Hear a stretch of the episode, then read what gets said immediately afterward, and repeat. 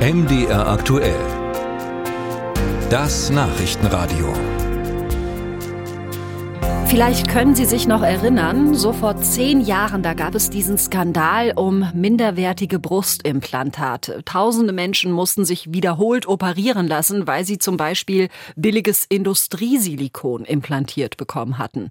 Daraufhin gab es eine Diskussion, ob es nicht strengere Richtlinien geben müsste bei der Zertifizierung solcher Medizinprodukte. Medizinprodukte, darunter fallen auch OP-Besteck, Herzschrittmacher, Spritzen und so weiter. Und ja, die EU regeln, welches Produkt unter welchen Voraussetzungen auf den Markt darf, die wurden dann strenger. Aber die Probleme wurden nicht weniger. Es sind jetzt bloß andere. Britta Felske berichtet. Frank Orschler ist sauer.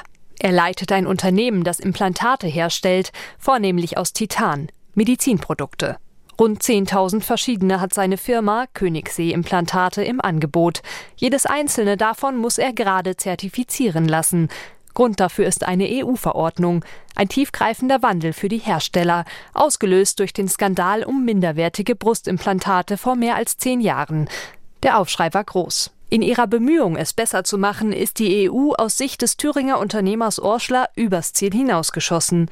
Weit hinaus. Das ist etwas so, als würde man, weil irgendeiner besoffen Auto fährt, jeden, der sich ins Auto setzt, kontrolliert, jeden anhalten, jeden blasen lassen, nur weil einer besoffen Auto gefahren ist. Etwa ein Drittel seiner Produkte habe er, seit es die EU-Verordnung gibt, inzwischen zertifizieren lassen. Für die Kosten müssen die Hersteller selbst aufkommen. Mit zwei bis drei Millionen Euro rechnet Frank Orschler dafür. Noch gelten Übergangsfristen.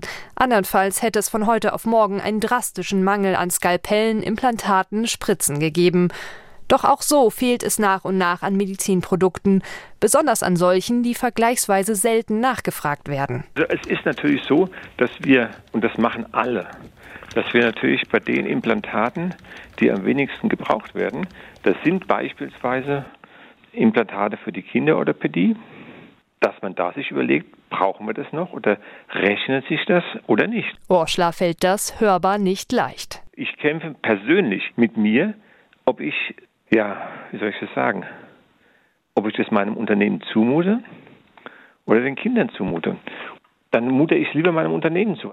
Auch Eike Darzat spürt den Unmut bei den Unternehmen. Sie leitet den Branchenverband Medways für Medizintechnik und Biotechnologie mit Sitz in Jena. Das, was wir sehen, ist eben, dass die Innovationskraft der Medizintechnikunternehmen sehr leidet, einfach weil sie viel jetzt in die Dokumentation und Aufrechterhaltung ihrer bestehenden Produkte stecken müssen. Die Innovationszeiten und Innovationszyklen verlängern sich. Die Ziele, Patientensicherheit und Versorgungsqualität zu verbessern, aus ihrer Sicht größtenteils verfehlt. Das würde Salmai Turial sofort unterstreichen. Er ist Chefarzt der Kinderchirurgie der Uniklinik Magdeburg und er vermisst von einem Tag auf den anderen Hilfsmittel für seine kleinen Patienten. Ein Beispiel extra feine Einführhilfen, die bei minimalinvasiven Eingriffen gebraucht werden, sogenannte Trokare. Die haben zwei Millimeter und das ist komplett äh, herausgenommen worden und ähm, äh, wird nicht mehr produziert, weil davon wird nicht viel an Stückzahl verkauft. Die Leidtragenden seien die Kinder. Was also tun?